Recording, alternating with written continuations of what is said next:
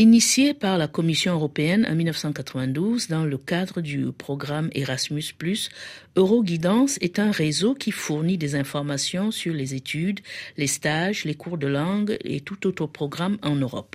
Il regroupe les centres de ressources spécialisés dans les actions liées à l'orientation professionnelle dans l'Union européenne. Nelly Fessot est la directrice de l'agence Erasmus France Éducation Formation qui est basée à Bordeaux. Explication. Alors Euroguidance, c'est effectivement un réseau européen qui est financé dans le cadre du programme Erasmus ⁇ et qui permet de s'orienter, d'avoir un certain nombre d'informations pour euh, poursuivre ses études, se former en Europe. À qui s'adresse ce réseau? À la base, il s'adresse essentiellement aux professionnels de l'orientation, donc euh, aux enseignants, aux chefs d'établissement, aux professionnels de la formation. Et de plus en plus, il s'adresse également directement aux lycéens, aux étudiants, aux salariés, aux demandeurs d'emploi qui souhaiteraient avoir des informations pour effectuer une mobilité. Donc ça peut être une mobilité pour suivre ses études, ou bien suivre un stage, ou bien encore trouver un emploi en Europe. Pourquoi cette initiative? Qu'est-ce qui a motivé la création de ce programme? C'est une initiative et un réseau qui permet de coordonner pour la France sept centres de ressources, donc l'ONICEP qui est très connu, les CIO, les centres d'information et d'orientation de Lille, Strasbourg, Lyon, Marseille, Centre Info pour la formation professionnelle et le réseau des CARIFOREF. Donc c'est un endroit, un lieu, une plateforme qui permet de rassembler tous ces acteurs et de couvrir l'ensemble du champ de l'orientation et de la formation. Alors, ce sont les centres de ressources qui portent le réseau Euro de guidance en France et en Europe alors? Bien sûr. Euroguidance est également ouvert à tout ce qui est mobilité en Europe et également à l'international, puisqu'il permet, à travers une carte interactive, par exemple, de voir tous les financements d'aide à la mobilité. Il permet également de disposer de fiches pays sur l'apprentissage en Europe et il permet également, sur une plateforme d'auto-formation, des conseils en mobilité qui sont disponibles.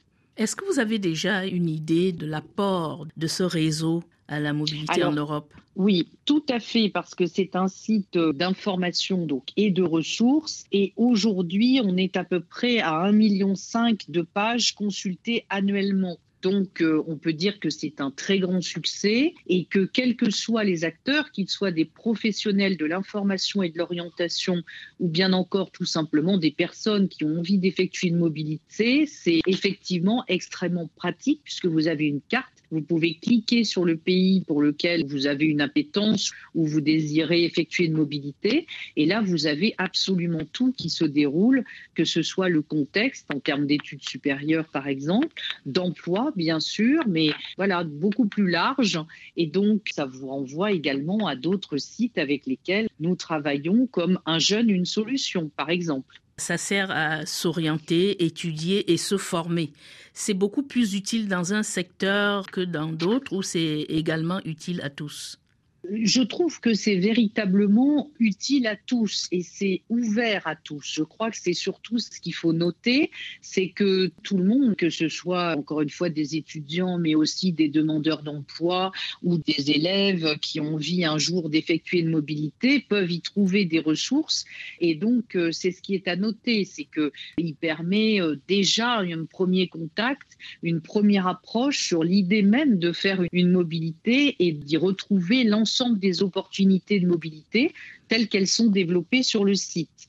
Et puis ensuite, après, dans un second temps, pour ce qui est notamment des élèves ou des étudiants, une mobilité est généralement encadrée avec l'établissement ou l'université ou l'école en l'occurrence. Et donc, ça permet également de voir tous les formats de séjour proposés, les durées, les destinations, les aides financières, etc., etc. Je pense que ce qui est aussi important à noter, c'est que une bourse Erasmus peut tout à fait être complémentaire d'une autre bourse, donc euh, d'une bourse issue d'une collectivité locale, par exemple, ou encore, par exemple, l'OFAGE, l'Office franco-allemand pour la jeunesse, qui offre des bourses aux jeunes qui partent en mobilité euh, en Allemagne et particulièrement sur des stages. Donc euh, Erasmus est une bourse en plus, c'est pas une mhm. bourse à la place de. Et je crois que tout l'intérêt du site, c'est aussi de mettre en avant toutes les aides financières qui peuvent s'offrir aux jeunes ou aux moins jeunes qui ont envie d'effectuer une mobilité. J'imagine que c'est un réseau multilingue. Tout à fait, c'est un réseau multilingue, effectivement. Et puis, peut-être une petite information, nous allons participer à un colloque qui est organisé par l'IH2EF, l'Institut des hautes études de l'éducation et de la formation, qui s'appelle Parcours et chemins d'orientation en Europe les 6 et 7 février à Poitiers. Je vous invite évidemment à suivre ce colloque et en tout cas essayer d'en lire les actes.